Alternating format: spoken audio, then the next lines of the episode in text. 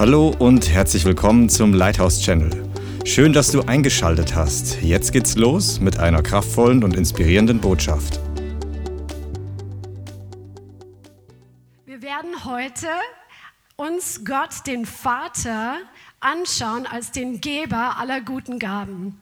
In Johannes 3 steht, in Johannes 3, Vers 16, denn so sehr hat Gott die Welt geliebt, dass er seinen einzigen Sohn gab, damit jeder, der an ihn glaubt, nicht verloren geht, sondern ewiges Leben hat. Denn Gott hat seinen Sohn nicht in die Welt gesandt, dass er die Welt richte, sondern dass die Welt durch ihn gerettet wird. Der erste Satz ist schon so kraftvoll. Gott hat die Welt und das bedeutet, er hat alle Menschen, die jemals gelebt haben, so sehr geliebt, dass er etwas gegeben hat. Wer liebt, der gibt. Amen. Und Gott liebt uns so sehr, dass er sein Kostbarstes, was er überhaupt hatte, auf die Welt gesandt hat, um uns zu retten. Das ist so gewaltig.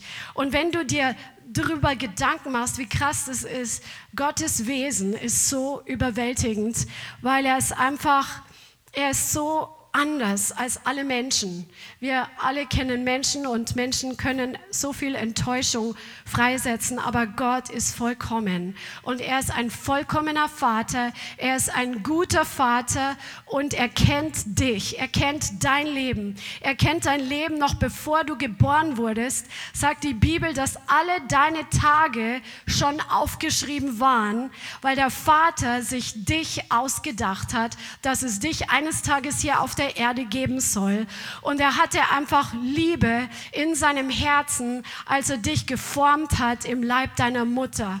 Als du gewachsen bist als Embryo im Leib deiner Mutter, hat er dich mit liebevollen Augen angesehen und er wusste schon, wie du aussehen wirst. Er wusste schon, welche Gaben du haben wirst und welche Berufung auf deinem Leben liegt, denn Gott hat einen Plan für jeden Menschen und er hat sich einfach total gefreut, dich zu erschaffen.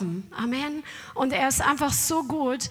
Und ähm, wir alle, die ihr schon Jesus kennt, aber ich sage es einfach nochmal, wir wissen, dass wir es uns mit Gott vermasselt haben. Durch unsere Schuld, durch unsere Sünde haben wir uns selbst abgeschnitten und abgetrennt von seiner Liebe. Und somit ist wie eine Mauer zwischen uns und ihm. Aber Gott liebt uns so sehr, dass er gesagt hat, ich will nicht, dass die Menschen ohne mich auf dieser Erde sind. Ich will nicht, dass sie in alle Ewigkeit von mir getrennt sein müssen, dass sie die Ewigkeit in der ewigen Finsternis erleiden müssen, sondern ich will sie retten. Und deswegen hat er seinen Sohn Jesus auf die Erde gesandt. Das Beste, was er hatte, das Kostbarste, was er hatte. Jesus hat den ganzen Himmel verlassen, die ganze Herrlichkeit verlassen, den ganzen Reichtum verlassen, den Himmel, wo es keine Leid gibt, keine Schmerzen, kein Geschrei, wo es einfach keinen Streit gibt, keine Entzweiung, sondern voller Freude und Friede und Gerechtigkeit und einfach Vollkommenheit. Und Jesus war bereit, den Himmel zu verlassen, um auf die Erde zu kommen, damit wir mit Gott versöhnt werden können. Das ist so gewaltig. So sehr liebt dich Gott. Und wenn du dir das Wort anschaust, was die Liebe beschreibt, die Bibel sagt, Gott ist Liebe.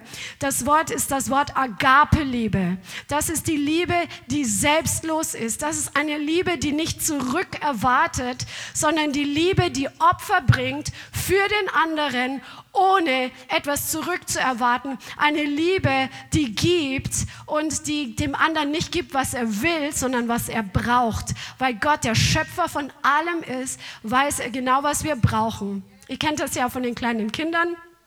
Die sehen vielleicht irgendwelche Sachen im Spielzeugladen oder sonst wie beim Einkaufen und die wollen alles Mögliche haben. Und die Eltern, die wissen genau, mein Kind kann in diesem Alter mit, dem, mit diesem Spielzeug noch überhaupt nichts anfangen. Was weiß ich, ein Dreijähriger braucht noch keinen Elektrobaukasten. Amen.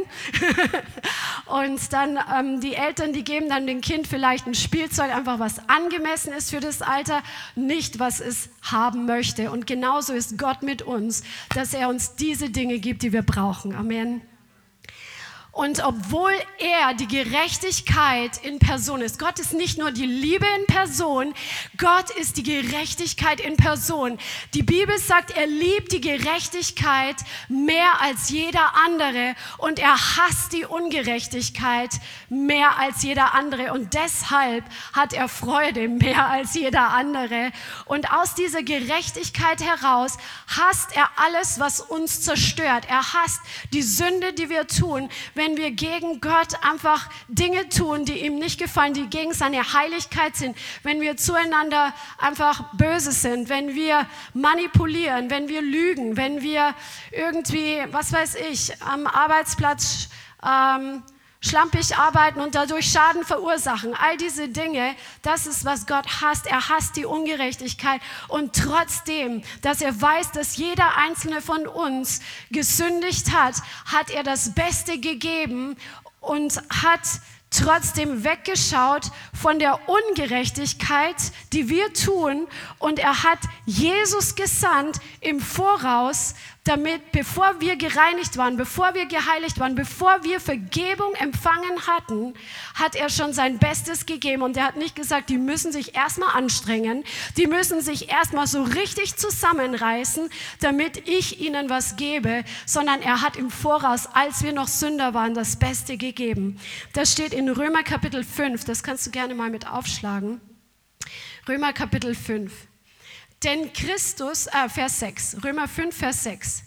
Denn Christus ist, als wir noch kraftlos waren, zum damaligen Zeitpunkt für Gottlose gestorben. Denn kaum wird jemand für einen Gerechten sterben. Denn für den Gütigen mag vielleicht jemand auch zu sterben wagen. Also hier geht es darum, sein Leben zu geben. Vielleicht wird man für jemand, der wirklich gütig ist, der gerecht ist. Vielleicht gibt man dafür noch sein Leben hin.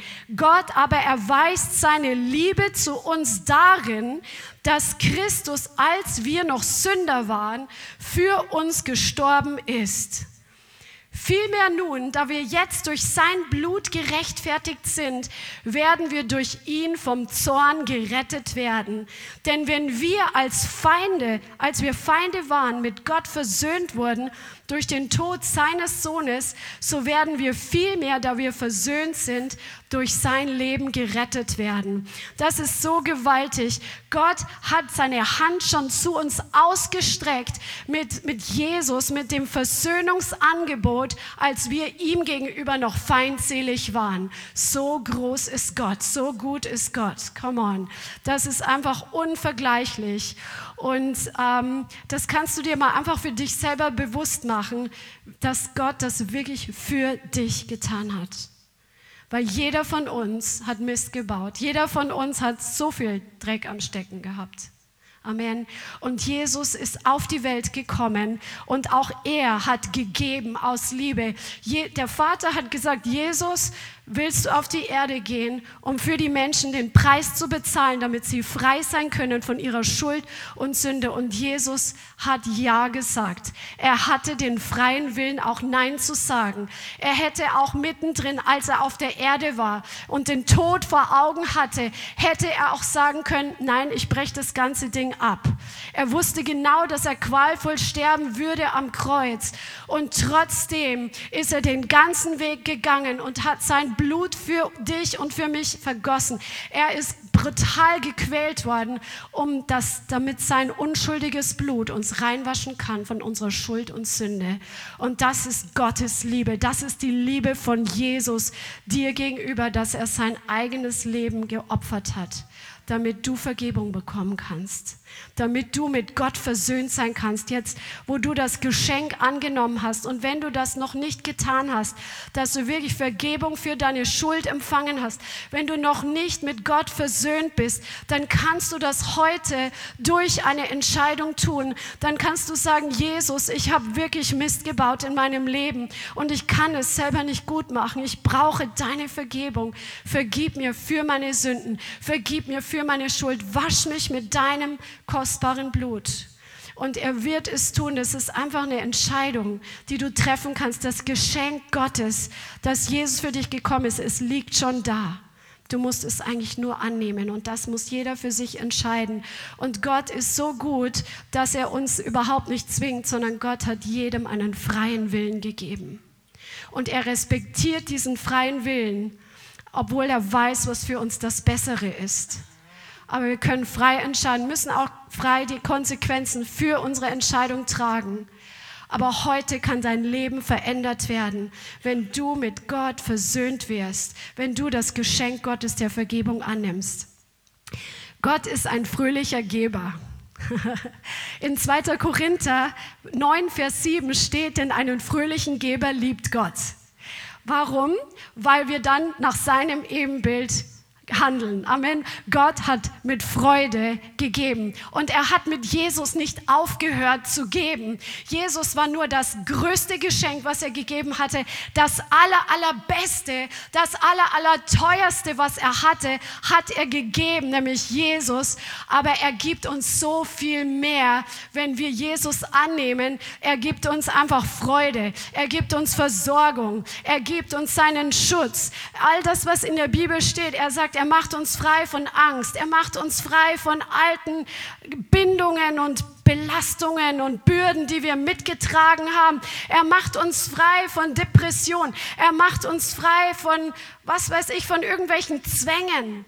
Der Herr macht uns frei und er gibt es uns so gerne. Sein Tisch ist reich gedeckt und er gibt es kein Ansehen der Person. Gott sagt nicht, ja, der, der darf nur ein bisschen was nehmen und der, der kann alles nehmen. Nee, der Vater liebt jeden Menschen gleich und du kannst von seinem gedeckten Tisch nehmen und nehmen und nehmen. Alles, was er dir verheißen hat. Er ist ein fröhlicher Geber und auch wir sollten einfach so werden wie er, dass wir auch fröhlich geben, dass wir fröhlich einfach anderen zur Verfügung stellen, was wir haben. Natürlich hat alles seine Grenzen, aber wenn wir geben, dann kommt einfach viel mehr zurück als das, was wir ausgeteilt haben. Das, das ist einfach ein geistliches Geheimnis. Die Bibel sagt in Römer 8, Vers 32, Römer 8, 32, er, der doch seinen eigenen Sohn nicht verschont hat, sondern ihn für uns alle hingegeben hat, wie wird er uns mit ihm nicht auch alles schenken? Das heißt, er hat uns Jesus gegeben, aber auch alles andere noch dazu. Halleluja. Hey, es ist absolut zurzeit dran, einfach ein Herz voller Dankbarkeit zu entwickeln. Die letzten Tage, ich bin, das, ich weiß nicht, wann ich das schon mal hatte, so bin ich in so einer Phase, wo ich immer wieder zurückschauen muss, was der Herr alles an wunderbaren Dingen getan hat, wie er unsere Ehe wiederhergestellt hat, wie er unsere Kinder einfach uns geschenkt hat und wo einfach Veränderung da ist und Wachstum und Durchbruch. Und wir gehen echt von einem Segen zum nächsten. Und wie er einfach an meinen Arbeitsplatz wirkt und wie er versorgt und all diese Dinge, wie er beschützt hat, wie er in unser Leben hineingesprochen hat, wie er zum richtigen Zeitpunkt die richtigen Menschen in unser Leben gebracht hat. Es gibt so so viel Grund, dankbar zu sein. Nimm dir doch einfach diese letzten Tage in diesem Jahr und reflektiere mal, was der Herr schon alles für dich getan hat. Ich glaube, dass du genauso wie ich nicht fertig werden wirst, einfach neue Sachen ähm, wieder dir in Erinnerung zu bringen und wieder neu daran zu denken, was er schon alles geschenkt hat, was er schon alles getan hat. Amen. Er hat uns mit Jesus alles andere geschenkt und deshalb schenkt er dir auch alles andere dazu. Er schenkt dir Zeit.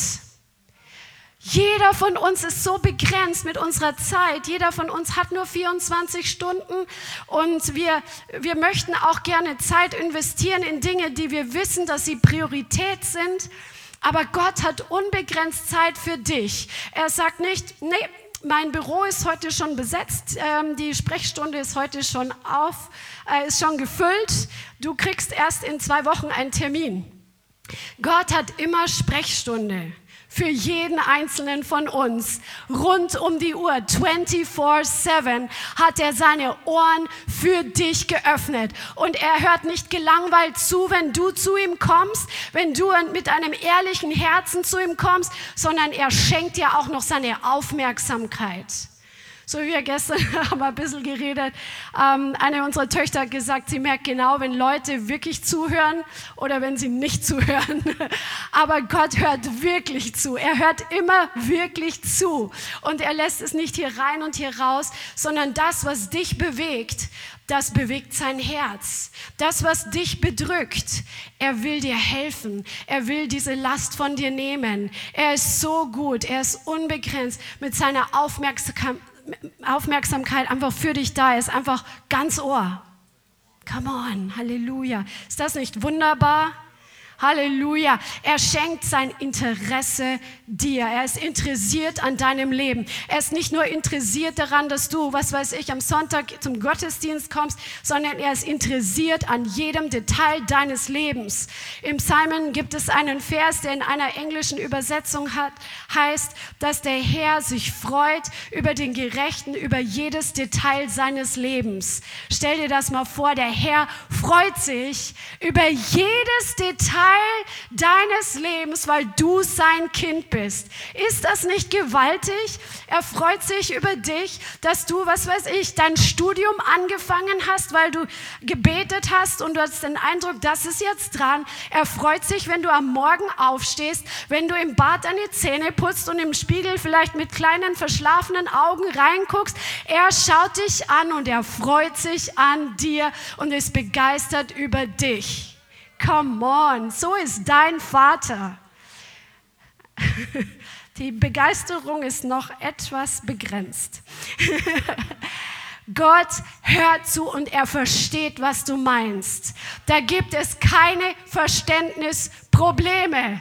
Denn der Heilige Geist, der sich in den sieben Geistern Gottes, wie wir es gehört haben, und in Jesaja 11 steht, ist auch der Geist des Verstandes. Und wenn du dieses Wort im Hebräischen nachschaust, dann heißt es der Geist des Verständnisses und der Unterscheidung. Also Gott weiß, was du meinst, auch wenn du dich vielleicht kompliziert ausdrückst. Gott weiß genau, wo du rauf möchtest, worauf du raus möchtest. Er versteht dich mehr als jeder andere. Er weiß, was du fühlst. Die Bibel sagt, dass Jesus mitfühlt mit uns, weil er genauso auf dieser Erde war und nicht nur von oben runter guckt und auf die kleinen Menschlein, sondern er selbst war in Fleisch und Blut hier und er weiß, wie es uns geht und er fühlt mit uns mit. Ist das nicht gewaltig? Er fühlt mit dir mit. Sag mal, er fühlt mit mir mit. Und das heißt nicht, dass er jedes Mal, ähm, wie ich neulich schon mal gesagt habe, die Selbstmitleidsparty, ja, er kennt das und er sagt, nee, das schadet dir, weil Selbstmitleid, wie hat Rainer Bonke immer gesagt, ist, ist äh, äh, gefährlicher als Kokain oder irgend sowas oder als Heroin. Also Selbstmitleid zerstört, weil du Menschen nicht mehr rausholen kannst, wenn sie nur noch Selbstmitleid haben. Du kannst ihnen nicht helfen. Sie müssen anfangen, von sich wegzugucken und wirklich eine Lösung haben zu wollen. Amen. Aber Gott tröstet trotzdem. Das, das ist nicht konträr. Gott tröstet, wenn wir traurig sind, aber er unterstützt nicht unsere Selbstmitleidsparty. Er tröstet wie kein anderer, weil er in unser Herz hineinschauen kann. Er schenkt dir seine Barmherzigkeit. Das heißt sein Mitgefühl. Er schenkt uns immer wieder Vergebung und er wird nicht ungeduldig. Wenn er von uns schon sagt, dass wie Petrus Jesus gefragt hat, wie oft soll ich meinem Bruder vergeben? Und Jesus sagt siebenmal, siebzig Mal, also bildlich gesprochen, unendlich mal. Unendlich vielmal sollst du deinem Bruder vergeben wie viel mehr wird der Vater uns vergeben, wenn wir wieder mal auf die Nase gefallen sind und gesündigt haben und es wirklich ernst meinen und um Vergebung bitten. Dann vergibt er uns auch. Und er sagt nicht eines Tages, so, jetzt haben wir die 490 Mal, haben wir jetzt erreicht und jetzt ist aber Schluss. Nein. Gott vergibt uns, wenn wir ehrlich und bußfertig zu ihm kommen. Er schenkt dir seinen Schutz das Wort sagt, er hat seinen Engeln befohlen, dich auf Händen zu tragen, dass dein Fuß an keinen Stein stößt. Der Herr beschützt dich und bewahrt dich, wohin du gehst. Er segnet dich bei deinem Eingang und bei deinem Ausgang. Wer kann mal Zeugnis geben oder wer hat schon Zeug Sachen erlebt, wo der Herr wirklich übernatürlich bewahrt hat? Vor gefährlichen Situationen oder vor komischen Menschen oder vor bösen und negativen Entscheidungen? Ganz viele von euch. Come on. Gott schenkt uns seine Liebe. Er schenkt uns Bestätigung und Anerkennung und Identität. Das heißt, er spricht uns unsere Identität zu. Er sagt uns, wie wertvoll wir sind und wer wir sind, damit wir nicht eine identitätslose Generation sind, wie wir sie gerade in der Welt erleben, die nicht wissen, ob sie Junge oder Mädchen sind, die nicht wissen, wohin ihr Leben, in welche Richtung es gehen soll. Der Herr schenkt uns Identität. Er sagt uns, wer wir sind. Come on. Du bist, wenn du von neuem geboren bist, bist du eine Tochter Gottes. Bist du ein Sohn Gottes. Bist du ein Königskind. Du bist ein Priester Gottes. Du bist ein Botschafter an Christi Stadt.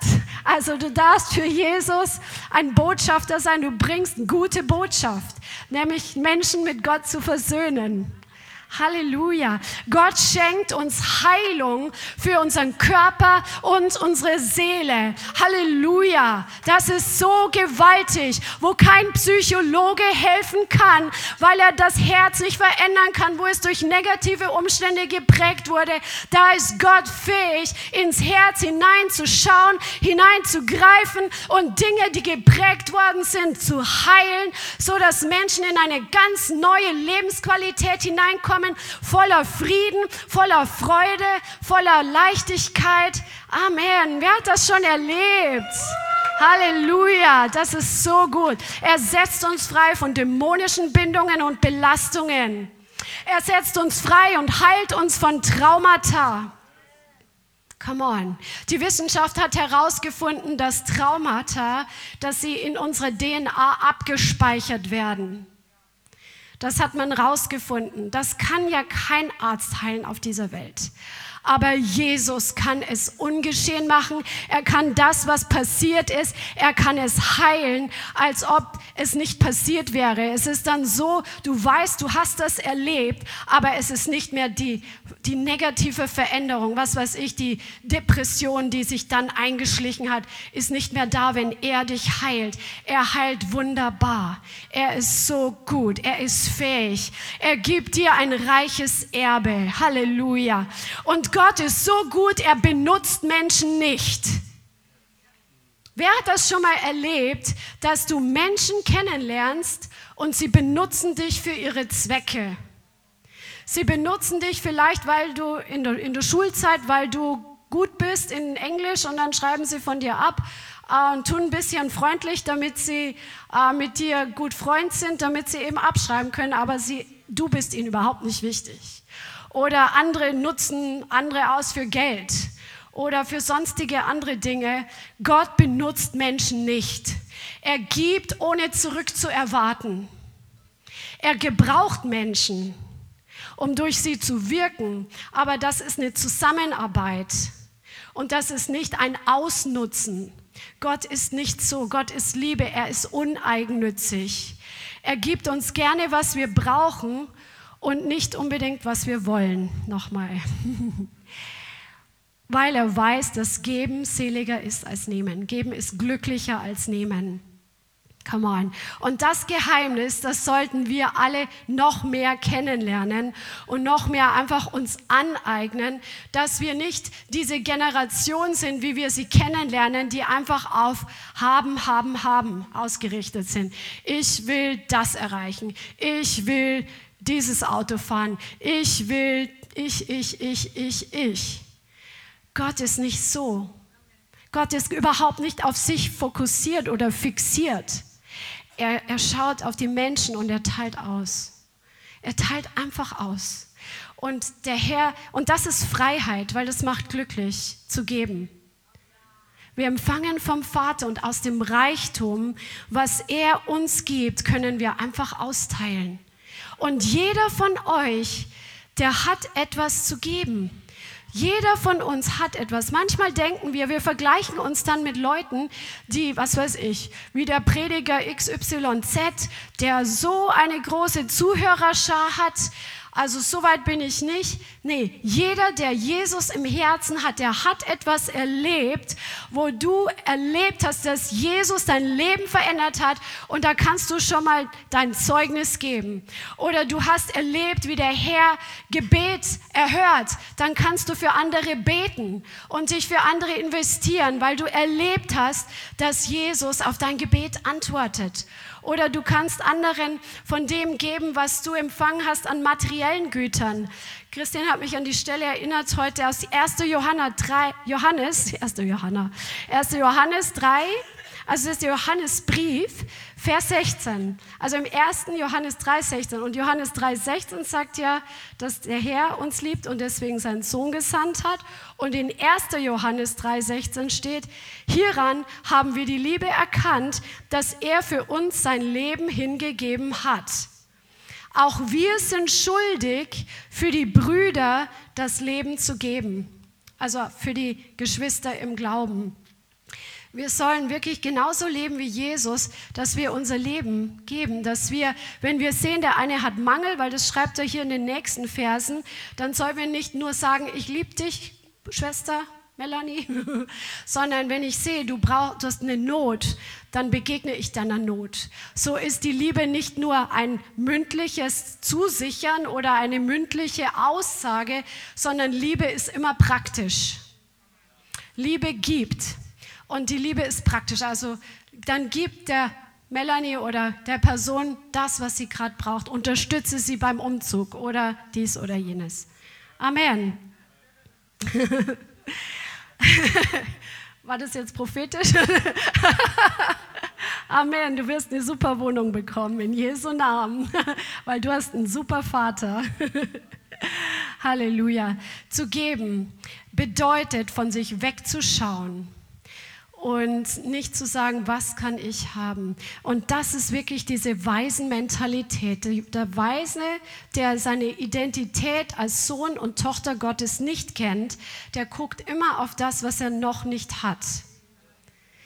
Und der Sohn aber, der weiß, also der Sohn, die Tochter Gottes, der diese einfach in seiner Identität gestärkt ist und weiß, ich bin Tochter des geliebten Vaters im Himmel, der sieht, was Gott gegeben hat. Der weiß, was dir gehört. Und das sehen wir in der Bibel, was uns gehört, was Jesus freigesetzt hat, welches Erbe wir empfangen haben. Und aus dem heraus fangen wir an auszuteilen. Auch wenn wir denken, das ist nur so ein klitzekleines bisschen. Während du anfängst, deine Brote und Fische auszuteilen, segnet der Herr es und er vermehrt deine Brote und deine Fische. Und es kommt ein Strom ins Fließen. Genauso ist es im Prophetischen. Wir trainieren euch ja auch im Prophetischen zu dienen und einfach die Ohren zu spitzen. Was sagt Gott jetzt zu der Person? Was sagt Gott zu der Situation? Und viele, die da anfangen, sie denken, oh, das, das bisschen, das ist so unscheinbar, was ich jetzt irgendwie empfangen habe. Aber das ist meistens einfach diese Stimme des Heiligen Geistes und das zu ergreifen, wo man denkt, das ist nicht so eine hörbar laute Stimme Gottes, sondern das ist im Herzen ein kleiner Eindruck.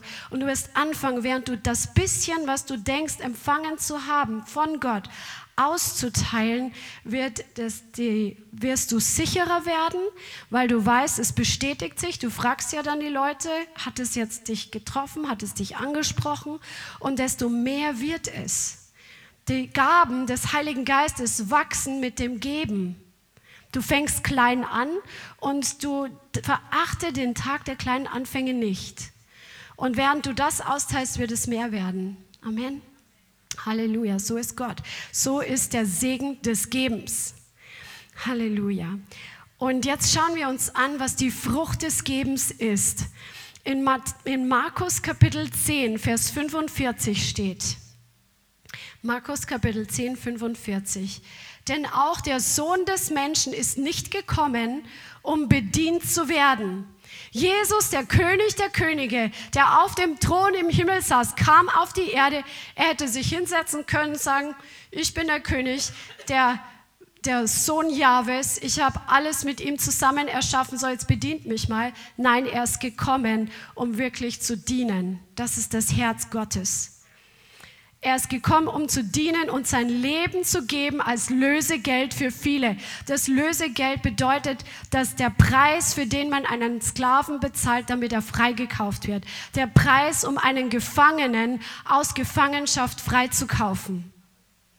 Und das hat Jesus bezahlt. Er ist gekommen, um zu dienen und um sein Leben zu geben, damit wir aus Gefangenschaft erlöst werden, damit wir aus der Sklaverei der Sünde und der Welt herausgelöst werden, um in Freiheit zu leben, frei von Sünde und frei von all der Frucht der Sünde. Der Vater war bereit, Jesus loszulassen. Und das, das gehört immer zum Geben dazu. Wenn wir etwas geben, dann lassen wir etwas los. Wir halten es nicht fest. Wir behalten es nicht für uns. Das ist heute eine ganz einfache Botschaft. Das ist keine hohe Theologie, aber die einfachen Wahrheiten sind die kraftvollsten Wahrheiten. Reinhard Bonke hat mal gesagt, er predigt so, dass es jeder verstehen kann. Ob es jetzt ein, eine ungebildete Person ist oder irgendein Professor. Er predigt so, dass es ein Kind verstehen kann. Und diese Botschaften haben die meiste Kraft. Wenn wir etwas geben, dann müssen wir etwas loslassen. Und das kostet eine Entscheidung. Aber Gott hatte Glauben. Er hat vorher schon von der Frucht des Gebens gewusst. Er wusste nicht, ob du dich eines Tages für ihn entscheidest, obwohl er dich schon gesehen hat. Er wusste nicht, welche Menschen, also natürlich wusste er, er weiß alles im Voraus, aber er wusste, ähm, er hat es gegeben, ohne die Garantie zu haben, das ist besser ausgedrückt, dass alle Menschen darauf anspringen und sein Geschenk annehmen. Er hat es deswegen nicht zurückgehalten. Nee, vielleicht werden es nicht alle annehmen. Nee, ich gebe mein Kostbarstes nicht. Oder Jesus hätte auch sagen können, nee, also ich lasse mich nicht so brutal foltern und kreuzigen, damit es jetzt dann doch nicht alle annehmen. Gott war bereit, trotzdem loszulassen und nicht mehr die Kontrolle darüber zu behalten. Und das bedeutet geben, dass wir etwas freisetzen, etwas loslassen und deshalb nicht mehr in unserer Kontrolle haben. Gott lehrt uns natürlich auch, dass wenn wir zum Beispiel investieren, wenn wir unsere Zeit investieren, dass wir auf einen guten Boden investieren, natürlich dass wir Menschen helfen aus Barmherzigkeit. Aber wenn einer, wenn du jemand, in jemand investierst, zum Beispiel in einen Menschen, der, dem du hilfst und hilfst, damit er auf die Beine kommt, was weiß ich, finanziell und beruflich, und du siehst, die Person tut nichts dafür und, und freut sich natürlich über das Geld, was du der Person gibst, dann ist auch der Zeitpunkt gekommen, wo man mal sagt, du, ich habe dir jetzt geholfen, dass du ähm, einen Job findest, ich habe dir geholfen, in der Jobbörse zu gucken und habe dir geholfen, die Bewerbungen zu schreiben. Jetzt ist Zeit, dass du selber in die Gänge kommst. Wenn die Person dann nichts tut, sollen wir natürlich schlauer investieren in Leute, die, denen es hilft auf Dauer hilft und nicht nur einen Tropfen auf dem heißen Stein gibt. Aber Gott hat gegeben, ohne die Garantie oder die Kontrolle zu haben quasi.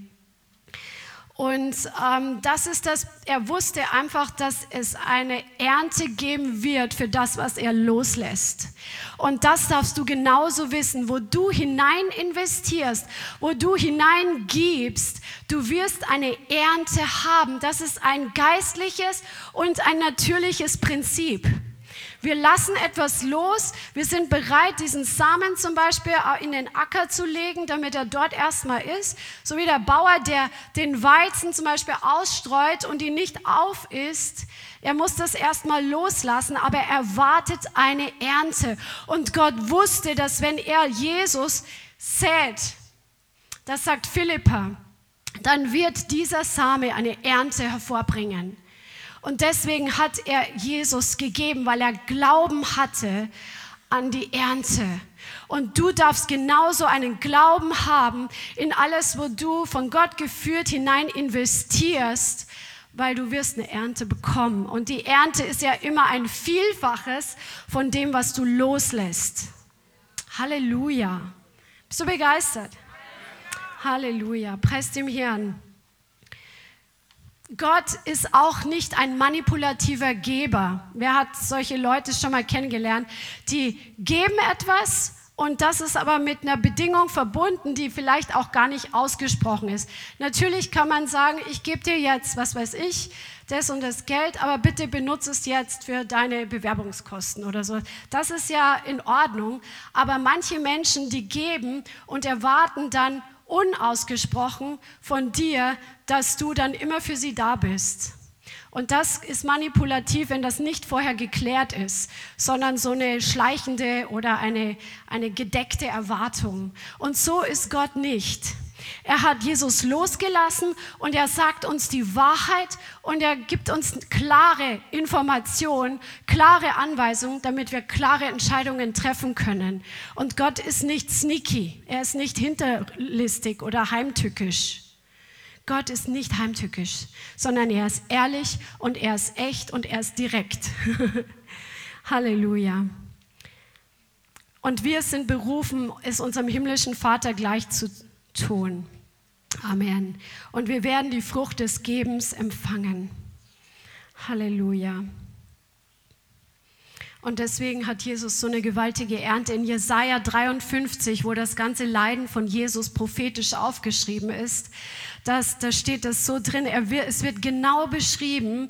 Prophetisch hat Jesaja aufgeschrieben, was Jesus in seiner Leidenszeit, in seiner Passion quasi durchgemacht hat, dass die Menschen ihn angeschaut haben, dass sie ihn verspottet haben, dass er schlimmer aussah als ein normaler Mensch, dass man ihn gar nicht anschauen wollte. Und all das ist so genau beschrieben, dass er, dass wir durch seine Striemen geheilt wurden. Und dann steht in Jesaja Jesaja 53, Vers 11. Um der Mühsal seiner Seele willen wird er Frucht sehen. Er wird sich sättigen. Jesus wusste die Mühsal, seine Seele hinzugeben bis zum letzten. Er wird eine Frucht sehen und diese Frucht wird ihn, das wird ihn sättigen, das wird ihn ähm, gut tun. Er wird sehen, es hat sich gelohnt, den ganzen Preis zu bezahlen. Und wenn er dich heute anschaut, wo du sein Kind bist, dann schaut er dich an und sagt, es hat sich gelohnt, diesen Preis zu bezahlen. Durch seine Erkenntnis wird der Gerechte, mein Knecht, den vielen zur Gerechtigkeit verhelfen und ihre Sünden wird er sich selbst aufladen. Und dann sagt das Wort, dass Gott sagt, darum werde ich ihm Anteil geben unter den Großen und mit Gewaltigen wird er die Beute teilen. Dafür, dass er seine Seele oder sein Leben ausgeschüttet hat in den Tod und sich zu den Verbrechern zählen ließ. Er hat aber die Sünde vieler getragen und für die Verbrecher Fürbitte getan. Das ist so gewaltig. Halleluja. Gott ist so gut. Und jetzt schauen wir uns das Gegenteil an. Was wäre passiert, also wenn Gott Jesus festgehalten hätte, gesagt, mein Sohn wird das nicht durchmachen müssen. Wenn wir Dinge zurückhalten, wenn wir Dinge festhalten und sie nicht loslassen wollen. Weil unser Fleisch und das Reich der Finsternis lehren uns, dass wir die Dinge, die wir haben, dass wir sie krampfhaft festhalten, dass wir unseren Besitz krampfhaft festhalten, dass wir Menschen krampfhaft festhalten, dass wir Erfolge oder Zeit für uns krampfhaft festhalten, damit sie sie ja nicht verlieren. Aber so, wenn wir so einen Lebensstil haben, dann werden wir keine Frucht haben. Wir werden fruchtlos sein. Und deswegen ist es so wichtig, dass wir Glauben haben, dass was wir loslassen, natürlich vom Heiligen Geist geführt oder von der Liebe Gottes inspiriert und von seiner Weisheit, dass was wir loslassen, das wird uns nicht schaden, sondern wir werden eine Ernte haben. Und das ist aus dieser Agape-Liebe heraus. In Matthäus 16, Vers 25 steht, Matthäus 16, 25, denn wer sein Leben retten will, oder seine Seele wird es verlieren. Wer aber sein Leben verliert um meinetwillen, wird es finden. Denn was wird es einem Menschen nützen, wenn er die ganze Welt gewönne, aber sein Leben einbüßte oder seine Seele einbüßte? Das heißt, wenn du alles hättest, was du haben willst, aber nicht von neuem geboren bist, dann hast du alles verloren.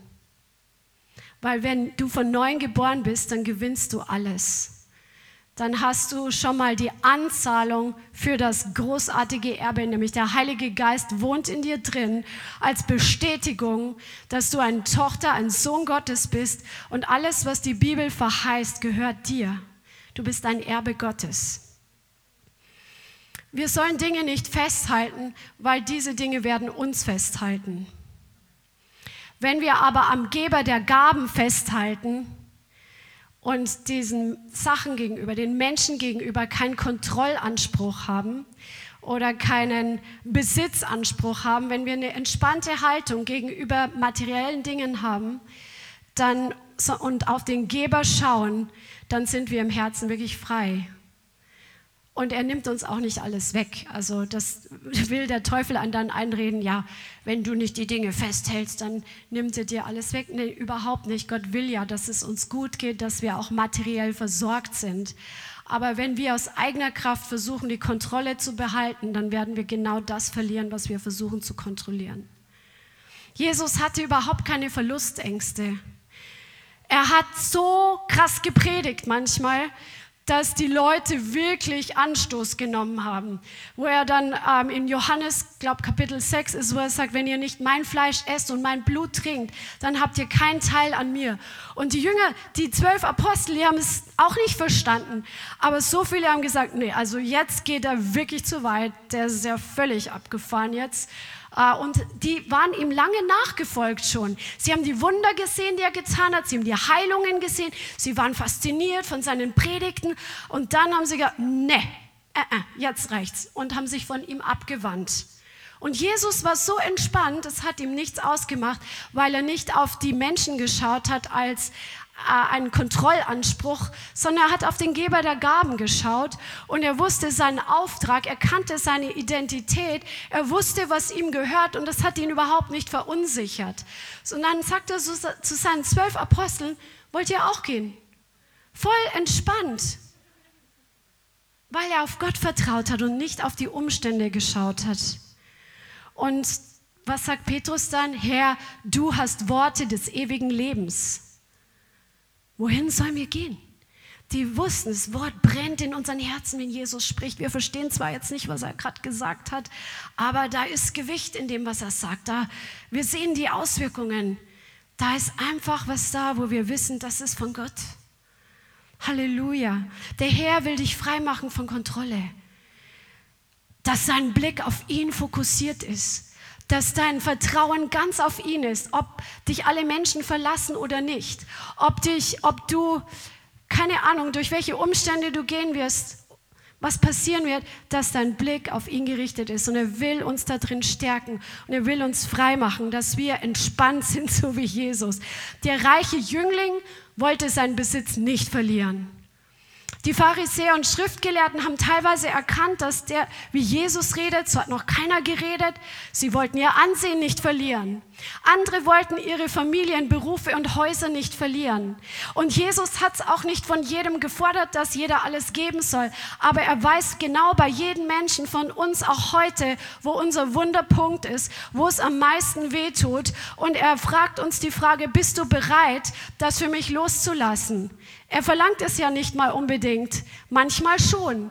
Aber sind wir bereit, für den, der alles hinter sich gelassen hat, der alles gegeben hat, sind wir bereit, für ihn auch alles zu geben, damit wir eine größere Ernte bekommen, weil wir im Glauben auf den Geber schauen und nicht auf die Gaben. Halleluja. Es ist so wichtig. Und es ist eigentlich ein Austausch, der stattfindet. Der Herr fordert uns heraus, ob wir bereit sind, alles für ihn auf eine Karte zu setzen, denn er hat dasselbe für uns getan. Und manche von uns, wir halten an negativen Dingen der Vergangenheit fest, die uns widerfahren sind. Auch das Negative, was wir festhalten in unseren Erinnerungen, den Schmerz, den wir nicht loslassen wollen oder die Bitterkeit, die wir in unserem Herzen tragen. Wenn wir nicht bereit sind, auch das loszulassen, wird das uns festhalten und es wird uns quälen. Und wenn wir diese Dinge festhalten, dann werden wir nicht vorwärts gehen sondern wir werden uns im Kreis drehen. Aber der Herr hat dich berufen zu wachsen, von Herrlichkeit zu Herrlichkeit, von Sieg zu Sieg und von Kraft zu Kraft. Halleluja. Es kostet eine Entscheidung, dass wir loslassen, auch die ungeklärten Fragen von Situationen, die wir durchgemacht haben. Wo wir Ungerechtigkeit erlebt haben und ich glaube, wer hat noch keine Ungerechtigkeit erlebt? Wir haben alle Ungerechtigkeit erlebt. Wir haben alle Schmerz erlebt. Wir haben alle Trauer erlebt. Und der Herr fordert uns heraus, dass wir es an ihn abgeben. Nicht verdrängen. Verdrängen bringt gar nichts. Man hat herausgefunden, äh, die Wissenschaft hat herausgefunden, dass alles, was wir erleben und nicht gesund aufarbeiten, das ist im Unterbewusstsein gespeichert. Und der Herr will uns in einen Heilungsprozess hineinführen. Und es ist unsere Entscheidung, ob wir es zulassen oder nicht. Und ob wir mit ihm diesen Heilungsprozess anpacken, ob wir erlauben, dass er den Finger auf den wunden Punkt legt und sagt, hier hältst du immer noch fest an den ungeklärten Fragen. Oder hier hältst du immer noch fest an den Bildern von damals, was wie da, du damals als Kind in der Ecke saßt und deine Eltern dich beide gerade angeschrien haben oder sonst was. Halte nicht fest, sondern komm zu ihm. Er sagt, komm zu mir, die ihr mühselig und beladen seid. Ich will euch erquicken. Er will die Last nehmen, aber du musst sie ihm geben. Du musst loslassen, damit du frei sein kannst. Loslassen bedeutet auch komplett zu vergeben. Das ist manchmal keine leichte Entscheidung. Und der Herr sagt nicht, dass wir Dinge, die ungerecht waren, für gerecht bezeichnen sollen. Das ist ein Gräuel für ihn, sagt die Bibel sogar. In Sprüche 24, nee, Sprüche 17, Vers 15, müsst ihr nicht mit aufschlagen, steht, wer den Schuldigen gerecht spricht und wer den Gerechten für schuldig erklärt, ein Gräuel für den Herrn sind alle beide. Wenn dir Ungerechtigkeit widerfahren ist, dann sag nicht, ich vergebe jetzt und die hatten ja recht, dass sie das getan haben. Manchmal stecken wir Dinge ein, weil wir dumme Entscheidungen treffen, ganz klar. Aber wenn wirklich Ungerechtigkeit passiert ist, dann sollen wir nicht sagen, das ist gerecht, sondern wir dürfen damit zu Gott kommen, der der Richter aller ist. Und wir dürfen ihm den Fall übergeben, dass wir sagen, ich vergebe der Person, dass sie das und das mit mir gemacht hat. Ich entscheide mich, die Person loszulassen. Ich entscheide mich, den Groll loszulassen. Ich entscheide mich, die, die Erinnerungen jetzt abzugeben. Ich entscheide mich, dass ich nicht mehr an meinem Anspruch auf Rache, die mir zustehen würde für Ungerechtigkeit, ich gebe diesen Anspruch an den Richter ab. Fall dem Richter übergeben. So, jetzt muss ich mich nicht mehr drum kümmern. Den ganzen Zorn, die ganzen Fragezeichen. Lass es raus aus deinem Herzen. Es sind so viele Menschen, die religiös sich entschieden haben zu vergeben, aber immer noch in ihrem Herzen was haben, wo sie nicht ausgesprochen haben. So die die ganzen Fragezeichen, lass das mal raus, damit dein Herz davon frei wird und übergib dem Fall dem Richter. Dass du sagst, Herr, ich verstehe nicht, warum die damals, warum der damals mich einfach verlassen hat. Oder ich verstehe nicht, warum das und das. Oder ich war so wütend und so zornig in dieser Situation und der Zorn, der kocht heute noch in mir. Du hast dich zwar entschieden zu vergeben, aber das Ding brodelt in dir, das kann ja gar nicht heilen. Bring diesen Zorn zum Richter und sag, ich gebe es jetzt an dich ab. Sprich es wirklich aus im Gebet, was dich da noch so quält, damit es endlich mal aus dem Herzen rauskommt und dann kann es heilen. Das ist sonst wie eine Wunde, die oberflächlich zugewachsen ist, aber unten drunter ist der ganze Eiter. Ja, ja, ich will jetzt keine Beispiele bringen, weil sonst wird es euch schlecht. ich arbeite ja auch als Krankenschwester noch so.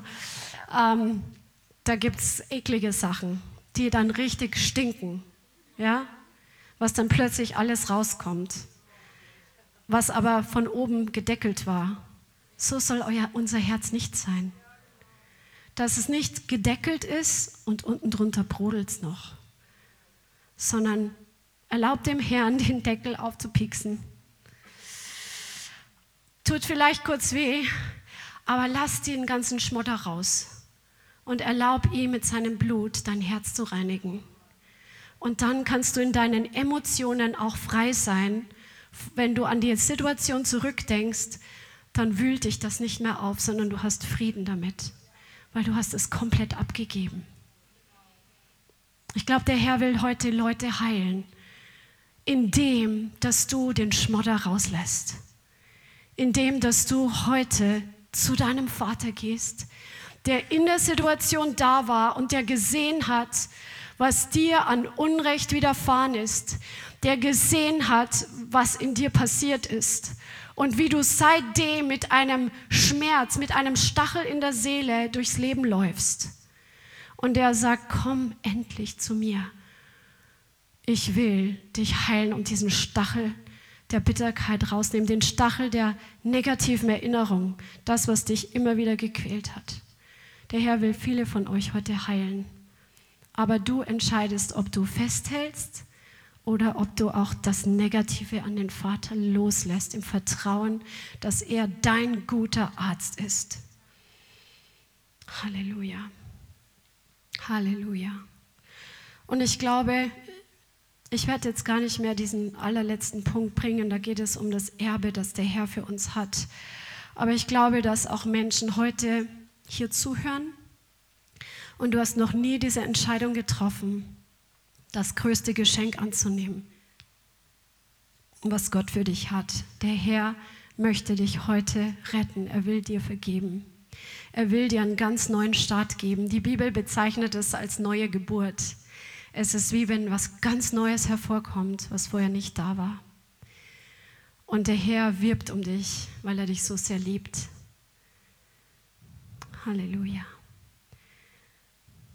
Halleluja. Vater, ich danke dir für jeden Einzelnen, der heute dieses Wort hört. Ich danke dir, Heiliger Geist, dass du dabei bist, Herzen zu berühren, dass du dabei bist, wirklich in die Tiefe zu gehen und wie ein guter Arzt auch den Finger auf den wunden Punkt zu legen. Ich bitte dich, dass du dich jetzt bewegst, Heiliger Geist, und dass du über jedem Einzelnen wirklich brütest, dass das, was für die Person jetzt gerade dran ist, dass du da wirklich in die Tiefe gehst. Halleluja. Und ich möchte einfach jetzt mit all jenen beten, die Jesus noch nie in ihr Leben eingeladen haben und die sagen, ich glaube, ich brauche das. Ich verstehe es zwar nicht alles, aber ich brauche echt eine Veränderung. Und wenn du das möchtest, das ist deine freie Entscheidung, dann bedeutet es einfach, dass du jetzt ein Gebet sprechen kannst zum Vater im Himmel und zu Jesus, der für dich den Preis bezahlt hat, um das einfach mit deinem Mund ihm zu sagen, dass du heute dich dafür entscheidest, Vergebung zu empfangen. Und während ich das ein Gebet vorspreche, kannst du gerne nachsprechen und lass uns doch alle einfach zusammen hier vor Ort mitbeten. Und wenn du zu Hause bist und das noch nie gebetet hast, dann ist jetzt deine Chance. Halleluja. Vater im Himmel, ich danke dir, dass du mich so sehr liebst, dass du dein Bestes für mich gegeben hast um mir Leben zu schenken. Und ich weiß, ich brauche Vergebung für die Schuld, die ich verursacht habe. Bitte vergib mir, Vater, für all das, was ich getan habe, was dir nicht gefällt. Jesus, ich empfange jetzt die Reinigung durch dein Blut. Wasche du mein Leben jetzt ganz rein von all meiner Schuld und Sünde. Jesus, komm jetzt und lebe du in mir und sei ab heute mein Herr und mein Retter und mein bester Freund. und erfülle mich mit deinem Heiligen Geist. Und ich danke dir, dass ich jetzt dein bin und dass du mich nicht verlassen wirst. Amen. Halleluja. Wenn du diese Entscheidung jetzt getroffen hast, dann beginnt etwas völlig Neues. Dein, du bist lebendig geworden, sagt die Bibel. Du bist mit Gott in eine Beziehung gekommen und es ist so klein wie ein Baby, wenn es geboren wird. Es muss erst noch wachsen, und, aber es ist was Neues da. Und ich möchte dir herzlichen Glückwunsch sagen, dass du dich entschieden hast, auch ein Kind deines himmlischen Vaters zu werden. Und wenn du online zuschaust, dann schreib uns sehr gerne. Wir möchten dir gerne eine Bibel schicken, wenn du eine noch keine hast oder mit dir beten. Und wenn du hier vor Ort bist, dann werden wir nachher auch gerne mit dir beten oder Gespräch anbieten. Wir haben auch ein paar Bibeln hier. Ja, und jetzt werden wir einfach noch beten, dass der Herr jeden heute noch dient und begegnet. Vielen Dank fürs Zuhören. Wir hoffen, die Botschaft hat dich inspiriert und weitergebracht. Diese und noch mehr Botschaften findest du auch als Livestream auf unserem YouTube-Channel, zusammen mit Live-Worship und vielen bewegenden Zeugnissen. Wir würden uns freuen, wenn du auch mal in unserem Gottesdienst vorbeischaust. Alle Infos dazu findest du auf unserer Webseite, auf Facebook oder Instagram. Links dazu findest du in der Beschreibung. Schreib uns gerne dein Zeugnis oder dein Gebetsanliegen unter info at lighthouse.center. Tschüss und bis zum nächsten Mal.